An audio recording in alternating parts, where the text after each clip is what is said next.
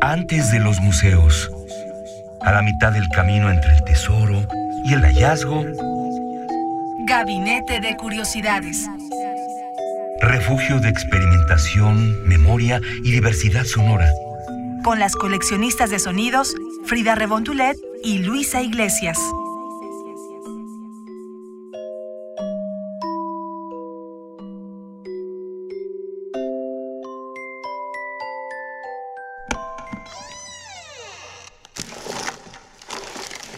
Experimentación sonora.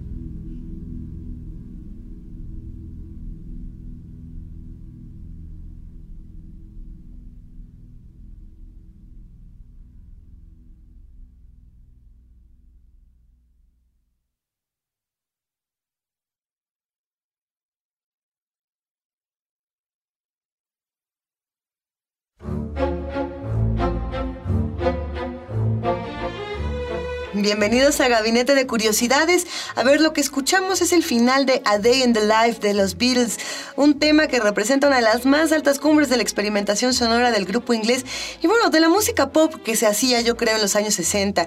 Te saludo con todo gusto, querida Frida Rebontulet, ¿cómo estás? Hola Luisa y queridos radioescuchas que están aquí en UNAM el 96.1 de FM. Estamos en esta ocasión con ustedes para platicar de un grupo que revolucionó la forma en que se hacía música a mediados del siglo pasado y que ha permeado generación tras generación, desde niños que actualmente se escucha que, que tararean, que cantan alguna canción Sí. de los Beatles. Pareciera que es un lugar común cuando se habla de los Beatles, pero no lo es. Vamos a diseccionar por qué es importante esta pieza. ¿Qué podemos rescatar de lo que acabamos de escuchar, querida Frida? De esta canción, A Day in a Life, es una canción compuesta por John Lennon y Paul McCartney. Es un tema en particular muy marcado por los diferentes estilos que fusionaban los dos compositores. Y escuchamos la alegría y también el romanticismo que caracterizaban los temas de Paul y la oscuridad que en ocasiones invadía a Lennon. Sin embargo, lo que nos llama la atención en este remate con la orquesta tocando en un aparente caos, pero que al final resulta una armonía alucinante. Sí, bueno, el remate de esta canción es muy interesante. Se trata de una nota de piano que dura 40 segundos, más o menos. Lennon, McCartney, Ringo Starr, Mal Evans en cuatro pianos diferentes. Bueno, George Martin está haciendo la armonía en el acorde de mi mayor simultáneamente. Es un ejercicio que vale la pena tratar de escuchar dentro de toda este, esta aparente maraña sonora, que como les decimos no lo es. El acorde se mantuvo durante algo más de 40 segundos, incrementando el volumen de la grabación a medida que la vibración se apagaba.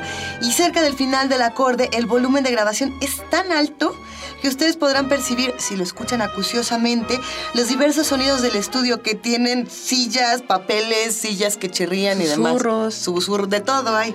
Esta canción se incluyó en el álbum Sgt. Pepper's Lonely Hearts Club Band, al final convirtiéndola en un ícono de la experimentación sonora de la época y que el disco en sí lo fue. Yo no estoy para, para contarte estas cosas, querida Frida Rebontulet, queridos radioescuchas, pero bueno, a mí este disco en particular me daba mucho miedo de niña en términos de experimentación. Yo no estaba acostumbrada a estos sonidos. Las primeras veces que mis padres, mi familia, mis tíos me ponían eh, a los Beatles, más allá del gozo que, que, se encuentra en la música, en la parte popular, la parte de experimentación sí me enchina. Hasta la fecha, recordarlo me hace eh, piel chinita, pero bueno, esta parte final donde la orquesta toca sin poner atención al director, resultó de más de caótica, sumamente armoniosa, como lo comentamos, y por eso podemos escuchar incluso el conteo de Mal Evans, amigo y colaborador de la banda. Se, se puede disfrutar muchísimo esta grabación. Los Beatles, como experimentadores sonoros enmarcados en la era de la psicodelia, tienen unas piezas muy interesantes, como lo podemos constatar aquí en Gabinete de Curiosidades y en su repertorio en general. Y ahora vamos a escuchar un fragmento de una de ellas y es Tomorrow Never Knows. Vamos a escucharla y regresamos para los comentarios, Luisa. Adelante. Somos coleccionistas de sonidos.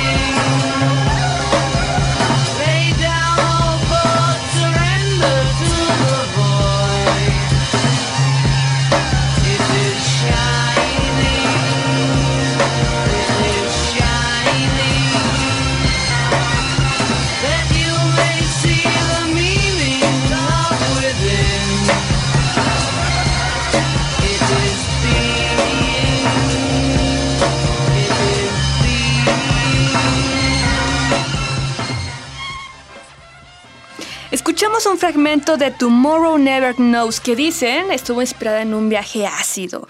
Muy también de esa época, ¿verdad? oh, Hoffman. Así es. En esta pieza encontramos una gran variedad de sonidos que se conjugan en una armonía psicodélica y desde sonidos instrumentos como el ukulele, la mandolina, violín. Recordemos estos viajes que hacían ellos a la India también. Bueno, los podemos escuchar cómo intentan reproducir algunos sonidos de la naturaleza como el canto de las ballenas. Y bueno, una de las innovaciones sonoras de esta canción, Frida, es que se utiliza por primera vez en una grabación de los Beatles el altavoz Leslie, que se usa para obtener efectos como el vibrato a partir de la voz. Habitualmente se utilizaba el órgano Hammond, de eso lo platicaremos en otra ocasión, pero para la grabación de la canción se utiliza el sistema ADT que permite duplicar el sonido de la voz. Eso me parece que es innovador y bueno, hay que, hay que partir de en qué año salen estas canciones. Ahora ya nos parece lo más normal, pero en ese momento era algo especial social. Precisamente es la búsqueda de nuevos sonidos para el grupo británico lo que llevó a experimentar con nuevas tecnologías y se arriesgaban bajo la consigna de inténtalo. Si se oye mal, no lo hacemos, pero si se oye bien, nos lo quedamos. nos ponemos muy contentas de poder hablar de los Beatles en Gabinete de Curiosidades. Eh, generalmente vemos la parte más conocida o la parte más coloquial de una banda como esta y hay una experimentación que vale la pena recuperar. Este es el caso, bueno, a ver, existe existen muchas piezas de este grupo en las que se apelaron a la experimentación sonora. Ustedes sabrán, la más famosa de todas estas es Revolution Number 9. En esta pieza empieza la, la repetición del número 9 una y otra vez. Insisto, esta era la que a mí de niña me daba miedo, Frida. Por eso ya me voy a tapar los oídos tantito en este gabinete de curiosidades. Hay mucha gente que no le asusta, les fascina Revolution Number 9, porque empieza esta repetición y sobre ella entra una variedad de sonidos que van desde melodía a piano, pasando por muchas notas musicales diferentes, y otros sonidos que, de nuevo, pareciera que es un caos y no lo es. Vamos a escuchar un fragmento de Revolution Number 9. Gabinete de Curiosidades. Number nine, number nine, number nine, number nine, number nine, number nine, number nine, number nine, number nine, number nine, number nine, number nine, number nine, number nine, number number nine, number nine, number nine, number nine number nine, number nine, number nine, number nine, number nine, number nine, number nine, number nine, number nine, number nine, number number nine, number nine, number nine, number nine, number nine, number nine, number nine, number nine, number nine, number nine, number nine. Estamos aquí en Gabinete de Curiosidades y escuchamos la parte media de este tema Revolution 9 de los Beatles y podemos darnos cuenta de que la intención de la composición de Lennon y McCartney era darle tiempo a la escucha de pensar sobre el tema y lo que proyecta. A algunas personas les parece tediosa, les resulta tediosa la melodía porque dura pues nueve minutos. Pero no, pues realmente puedes volverla a escuchar numerosas veces y encontrar distintos sonidos y distintos fragmentos en cada una de estas repeticiones. Yo creo que es uno de los temas más controvertidos, eh, no es una canción como tal, pero sí lo es. Bueno, algunos diríamos que sí. Eh, es una mezcla en directo de, de 100 fragmentos de cintas y voces que da paso a muchos músicos de diferentes géneros, desde lo más pop hasta lo más industrial. Me parece encomiable el trabajo que se realiza aquí. Esta pieza fue incluida en el álbum blanco, que es considerado el pináculo de su capacidad creativa.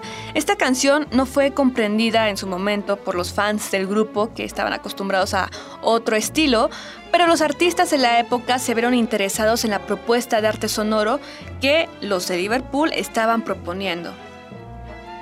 Si quieren escuchar más de los Beatles, visiten el gabinete de sus papás, no se hagan. Y también visiten el gabinete de curiosidades UNAM en Facebook. Recuerden que tenemos muchísimos contenidos para todos ustedes. Radio UNAM presentó Gabinete de Curiosidades. Refugio de experimentación, memoria y diversidad sonora. Dispara tu curiosidad en la próxima emisión.